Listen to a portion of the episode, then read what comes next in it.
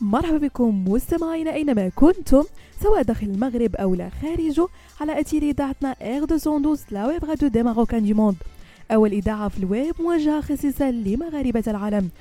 فقرة Care Week وكما العادة غنرافقكم مجموعة من المواضيع اللي كتهم الصحة الجسدية والنفسية ديالكم. هل سبق لكم وأن أحسستم مستمعينا أن نبضات قلبكم تتوقف فجأة؟ فلا شك أنكم تعانون من الرجفان الوديني أو اختلال في نظم القلب وهو عبارة عن سرعة قوية في ضربات القلب يشعر من خلالها المرء بأن قلبه سيتوقف ويطلق عليه أيضا اسم اضطراب النظم القلبي ما هي أعراضه وطرق العلاج.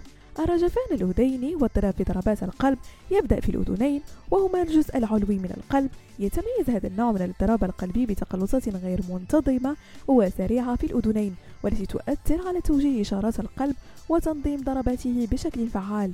يمكن أن يتسبب الرجفان الأذيني في تضخم الأذينين وزيادة خطر تكون الجلطات الدموية في القلب. فيما يتعلق بأعراض الرجفان الأذيني فغالبا ما يكون مصحوبا بأعراض مثل زيادة معدل ضربات القلب ضيق في التنفس والدوخة ألم أو ضغط في منطقة الصدر ضعف القدرة على ممارسة التمارين الرياضية أو أي حركة تتطلب مجهودا. الإحساس برفرفة في القلب ويمكن أن يكون لرجفان الأذيني تأثير كبير على صحة الشخص وقد يزيد من خطر السكتة الدماغية وأمراض القلب الأخرى.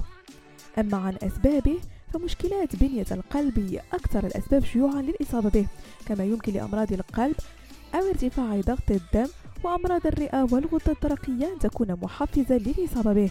لكن يبدو أن نمط الحياة قد يساهم بشكل مباشر في خطر الإصابة برجفان لا سيما عند ازدياد القلق والتوتر.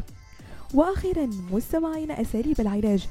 يمكن استخدام أدوية مضادات اضطرابات النظمية مثل beta blockers والكالسيوم ومضادات الارتجاج.